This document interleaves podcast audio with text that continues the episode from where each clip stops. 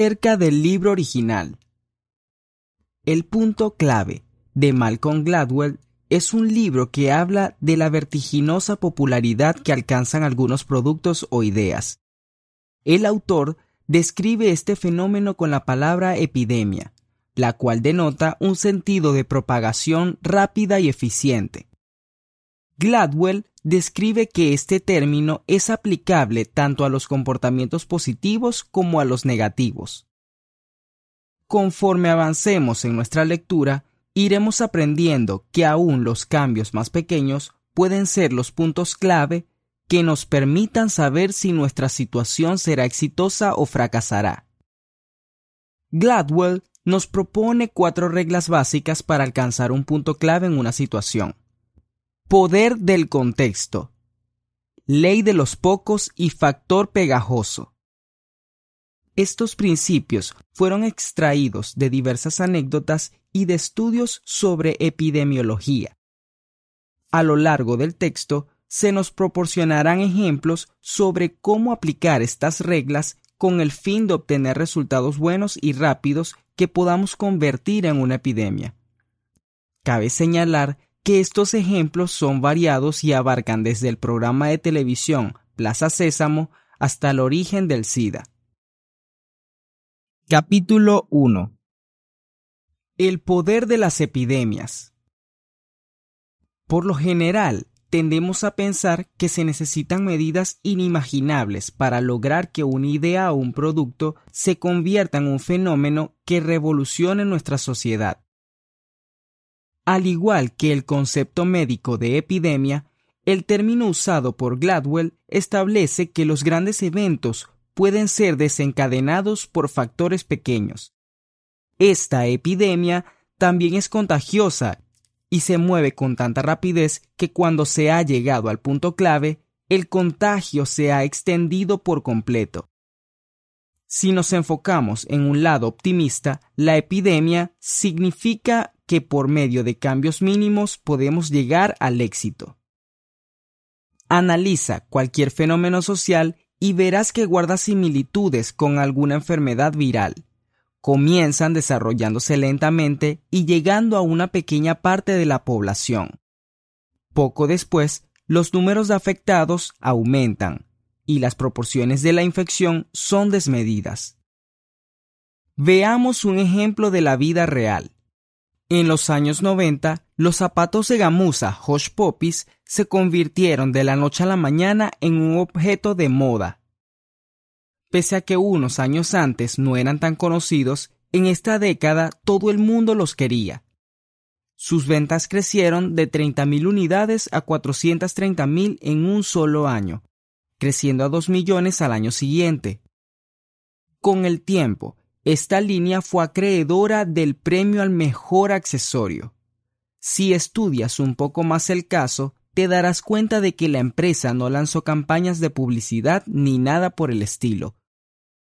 Su éxito fue resultado de que un consumidor infectara a otros.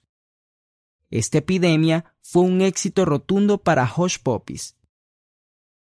En el campo de la medicina se sabe que, en algunas ocasiones, las infecciones tienden a proliferar más gracias al entorno que a un sistema inmunológico deficiente. Del mismo modo, las epidemias de Gladwell son afectadas por factores externos que se estudiarán a lo largo de este texto. Capítulo 2 ¿Qué es el punto clave? Hasta este momento se ha mencionado en repetidas ocasiones el término de punto clave, pero ¿Qué debemos entender por este concepto? Tratemos de visualizarlo gráficamente en una tabla. Al principio la curva de crecimiento va aumentando poco a poco. Después aumenta su tamaño en un ángulo recto. Entonces, entendamos por punto clave el momento exacto en que una tendencia crece y se esparce. Su propagación comienza de manera pausada y llega a una pequeña parte de la población. Pero a medida que se va extendiendo, el contagio y la velocidad crecen, convirtiéndola en una epidemia casi imposible de controlar. Este tipo de crecimiento es bastante claro en el ámbito tecnológico. Por ejemplo, en 1984, Sharp, la compañía que volvió accesible el fax, vendió 80.000 dispositivos en su primer año. Con el paso de los meses, el número de ventas creció hasta que en 1987 estas máquinas comenzaron a venderse con mayor rapidez, de manera que el fax se transformó en una herramienta del día a día. Ese aumento en la velocidad y en las ventas es el punto clave de Sharp. Capítulo 3 La ley de los pocos Dentro de la medicina, cuando una población es atacada por una epidemia, habrá individuos que solo sean portadores del virus, pero que no lo transmiten. Lo mismo sucede con las epidemias sociales. Ciertas personas no son capaces de difundir exitosamente el mensaje. A esto se le denomina la ley de los pocos. A su vez, este principio forma parte de una manifestación social conocida como la regla 80-20, la cual implica que en un grupo social el 80% de algunos sucesos serán producto solo del 20% de la población. Aterricemos este concepto en números. En muchas sociedades, el 20% de los automovilistas provocan el 80% de accidentes viales. El 20% de los trabajadores lleva a cabo el 80% de la carga laboral y el 80% de los crímenes son realizados por el 20% de los criminales. Basándonos en estas ideas, se puede determinar que la epidemia se propaga gracias al 20% de las personas. A continuación, veremos un suceso real que nos permite entender la ley de los pocos en su totalidad. Paul Revere cabalgó por algunas zonas de Boston para prevenir a la población de la presencia británica. Su mensaje se expandió rápidamente y fue crucial para la derrota de las tropas enemigas. Por su parte, William Dawes también salió durante la misma noche y con el mensaje, pero el suyo no causó ninguna reacción epidémica. Capítulo 4 Los individuos correctos al explicar la ley de los pocos en el capítulo anterior, se estableció que no se necesita una gran cantidad de individuos para propagar un mensaje, pero sí se busca crear puntos clave. Se necesita la presencia del siguiente tipo de personas, vendedores, conectores y expertos. Si tenemos de nuestro lado a una persona que cuente con una excelente personalidad o con conexiones sociales, podemos observar que la velocidad de propagación de nuestra epidemia aumenta. No se debe olvidar que para que el SIDA se extendiera por todo Estados Unidos, solo se necesitó a una persona. El individuo infectado con el virus dijo que sus parejas sexuales habían sido 2.500 individuos. Capítulo 5 Los conectores. Analicemos al tipo de personas que harán provocar la epidemia. Como su nombre lo dice, el trabajo de los conectores es conectarnos con los individuos que pueden tener un papel determinante en nuestras vidas. Los conectores tienen una excelente habilidad para recordar nombres e información de las personas que conocen. Además, preceden de variados ambientes sociales. ¿Por qué son tan importantes estas personas? Porque a la hora de hacer amistades estos individuos no se encierran a un solo entorno, sino que les gusta tener conocidos en diferentes círculos sociales. Al poseer esta característica, son perfectos para diseminar nuestras ideas y planes. Su amplitud de movimiento permite que la infección vaya ganando terreno y se convierta en epidemia. A estas personas las identificamos como los extraños que buscan conversar en el transporte o en las conferencias. Es el tipo de personas que nos sugerirían que les busquemos cuando nos encontramos con un problema. Los conectores son sociables, les gusta conocer gente y siempre tratan de no perder el contacto. Además, te ayudarán a crear puntos clave porque no se especializan en un solo campo, sino que les gusta variar sus entornos, dándote acceso a un mayor número de oportunidades. Otra característica sobresaliente de estas personas es que les gusta ayudar sin recibir algo a cambio y disfrutan de crear conexiones. Algunos ejemplos de estas conexiones serían contactar a un músico con un director de orquesta, a un escritor con un editor, etc. Para señalarte el poder de las conexiones, veamos un experimento social que se realizó en los años 60 este estudio reveló que en el mundo todos estamos conectados por medio de algunas personas de nuestro círculo social. Así que como ves, para alcanzar una gran diseminación, solo se necesita tener el grupo correcto de conexiones. Capítulo 6 Vendedores Este tipo de personas son entusiastas, positivas y llenas de energía. Además, poseen habilidades que nos persuaden de comprar o de seguir alguna idea. Esta capacidad requiere más que palabras y si lo pensamos, los vendedores hacen uso de sus gestos, su mirada y su lenguaje corporal en general para tratar de vender. De hecho, algunos estudios sugieren que los grandes vendedores se distinguen precisamente por el manejo de su lenguaje corporal. Su plan consiste en presentar el producto que tratan de vender por medio de emociones e ideas atractivas con las que nos identifiquemos. Otra característica importante de este tipo de personas es que son capaces de hacernos sentir cómodos y en confianza rápidamente. ¿Te has preguntado cómo lo hacen? Ajustan el ritmo de sus conversaciones y su lenguaje para crear empatía con las otras personas. Debido a estas habilidades de persuasión, es necesario que contemos con vendedores que nos ayuden a alcanzar nuestro punto clave. Capítulo 7 Expertos La red de contactos de los expertos es limitada, pero recuerda que esa es la función de los conectores. La fortaleza de los expertos es dar consejos, pero aunque tienen gran influencia sobre las personas que los rodean, no buscan persuadir como lo haría un vendedor. ¿Qué los caracteriza? Su capacidad para digerir nueva información sobre productos, costos, tendencias y detalles de este tipo. Gracias a esta habilidad poseen gran conocimiento. Su otra cualidad es que les gusta compartir su conocimiento con otras personas y son muy hábiles para hacerlo. Sus consejos son tan atractivos que es probable que las personas que acuden a él querrán hacer todo lo que les dice.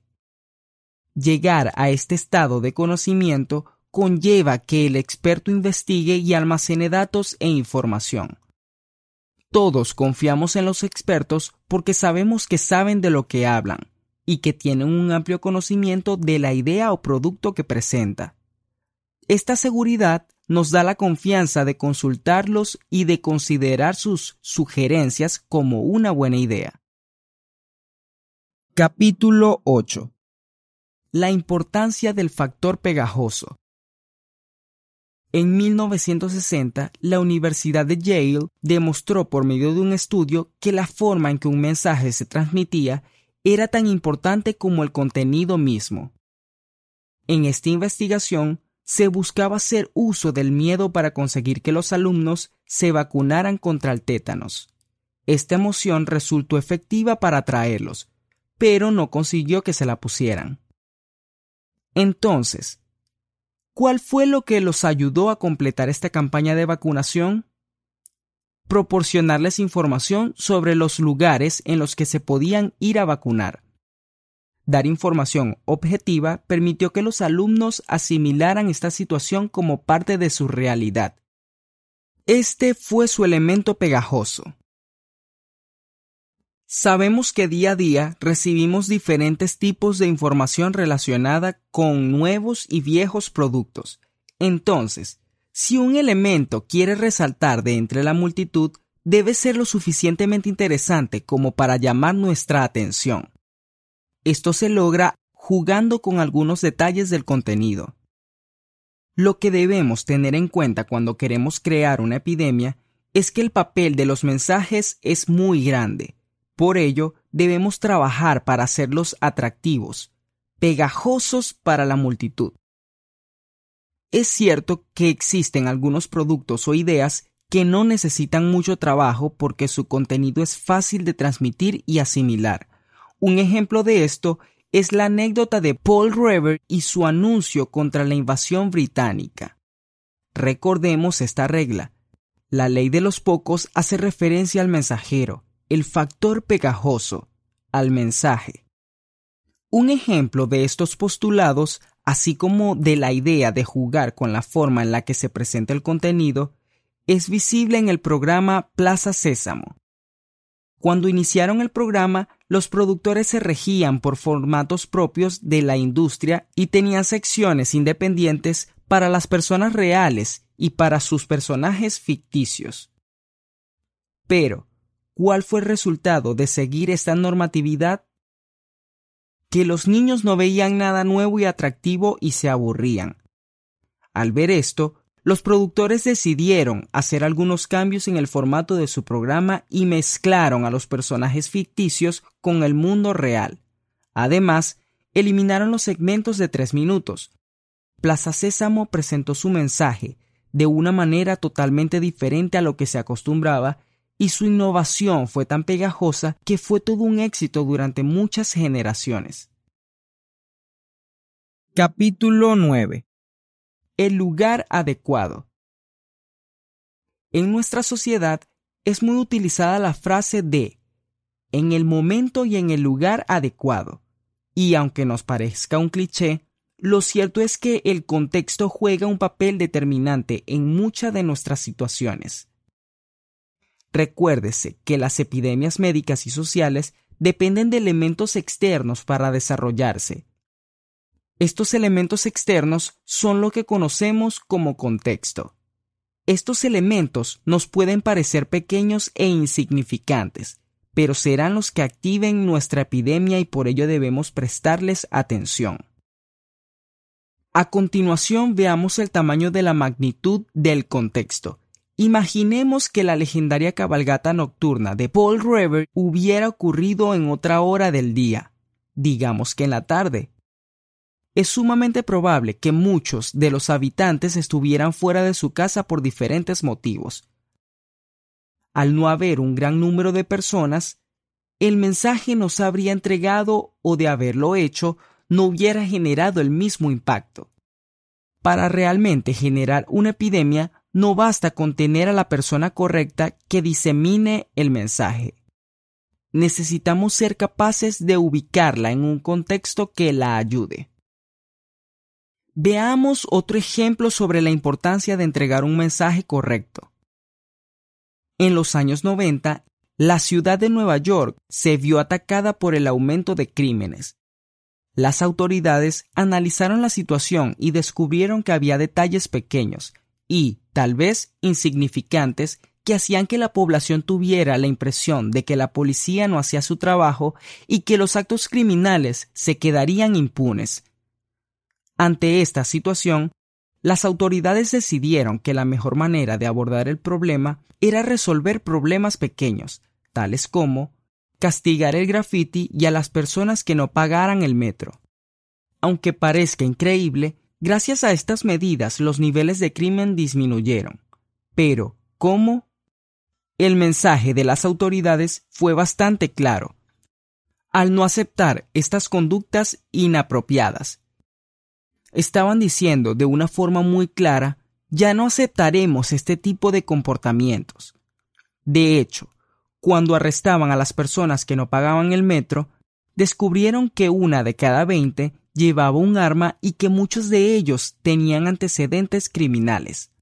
Como ves, al combatir crímenes pequeños como el graffiti y el sancionar a los usuarios que no pagaban su boleto, crearon una epidemia bastante efectiva al igual que Plaza Sésamo, se alejaron de las medidas normales y tuvieron un éxito más contundente y eficaz.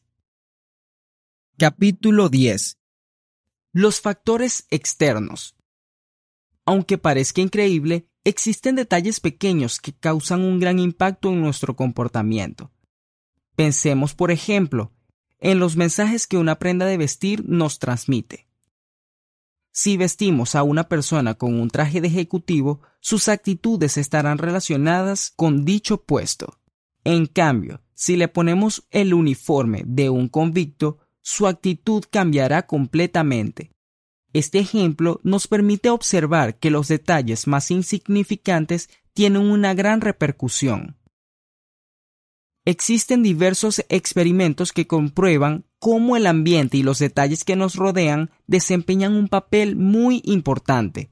Uno de los más conocidos es el experimento de la prisión de Stanford, el cual consistía en poner a 24 hombres sanos dentro de una prisión ficticia. El experimento fue planeado para dos semanas y a cada uno de los participantes se le asignó un papel, guardia o convicto. Al paso de los días, los guardias se volvieron abusivos y crueles, causando inestabilidad emocional en los convictos. Debido a esto, el experimento se canceló antes de completar las dos semanas, pero ese tiempo fue suficiente para demostrar cómo las circunstancias transformaron a unos hombres sanos física y psicológicamente. En otro de estos experimentos se sitúa un grupo de estudiantes en una sala con el fin de ser partícipes de una conferencia. Nuevamente, los participantes fueron divididos. A un grupo se le aseguró que era necesario que fueran puntuales. A los otros se les dijo que la puntualidad no era tan relevante. El día de la conferencia y determinados por la información que recibieron, los alumnos se encontraron con un hombre desmayado cuando se dirigían a la sala. 63% del grupo que no estaba presionado por la hora acudió a ayudar al hombre. Por su parte, solo un 10% de los estudiantes que tenían que llegar a tiempo se detuvieron a ayudar. Se concluyó que la prisión del tiempo es un factor determinante en nuestro deseo de ayudar a alguien. Capítulo 11. La regla de 150. A lo largo de este texto se han mencionado diversos factores que nos pueden ayudar a crear un punto clave. Uno de ellos hace referencia de movernos en el círculo y las personas correctas. Sin embargo, al estar en uno de estos grupos debemos cuidar ciertas características, siendo el tamaño una de las más importantes si un grupo es demasiado extenso, es poco probable que existan relaciones funcionales y significativas. Por ello, se debe limitar a 150 integrantes.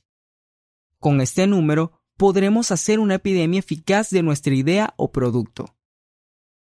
Pero, así como se hace hincapié en el efecto positivo que un grupo de 150 puede tener, el no respetar este número puede dar malos resultados y crear una epidemia negativa. Podemos ver la presencia de este número en muchas situaciones sociales. Por ejemplo, en muchas compañías se ha llegado a la conclusión que es más redituable mantener grupos de menos de 150 integrantes.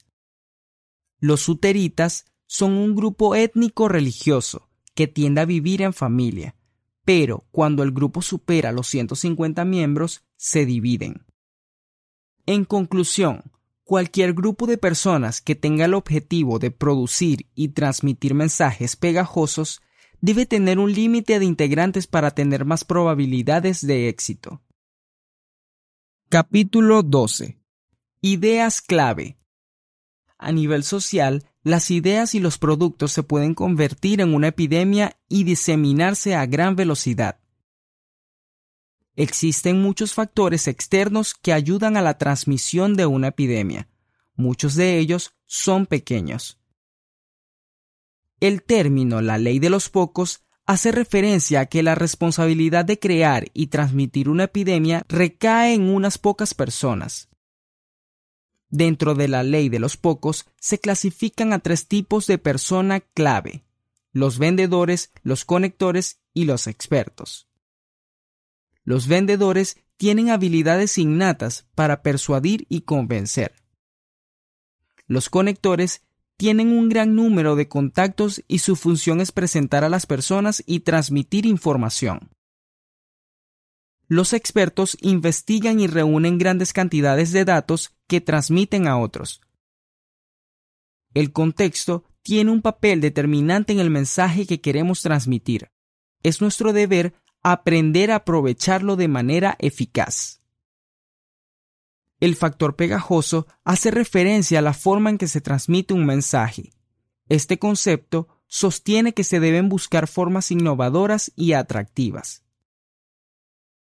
El grupo que nos ayude a crear y transmitir no debe superar las 150 personas. El éxito de nuestro proyecto puede verse afectado si superamos este número.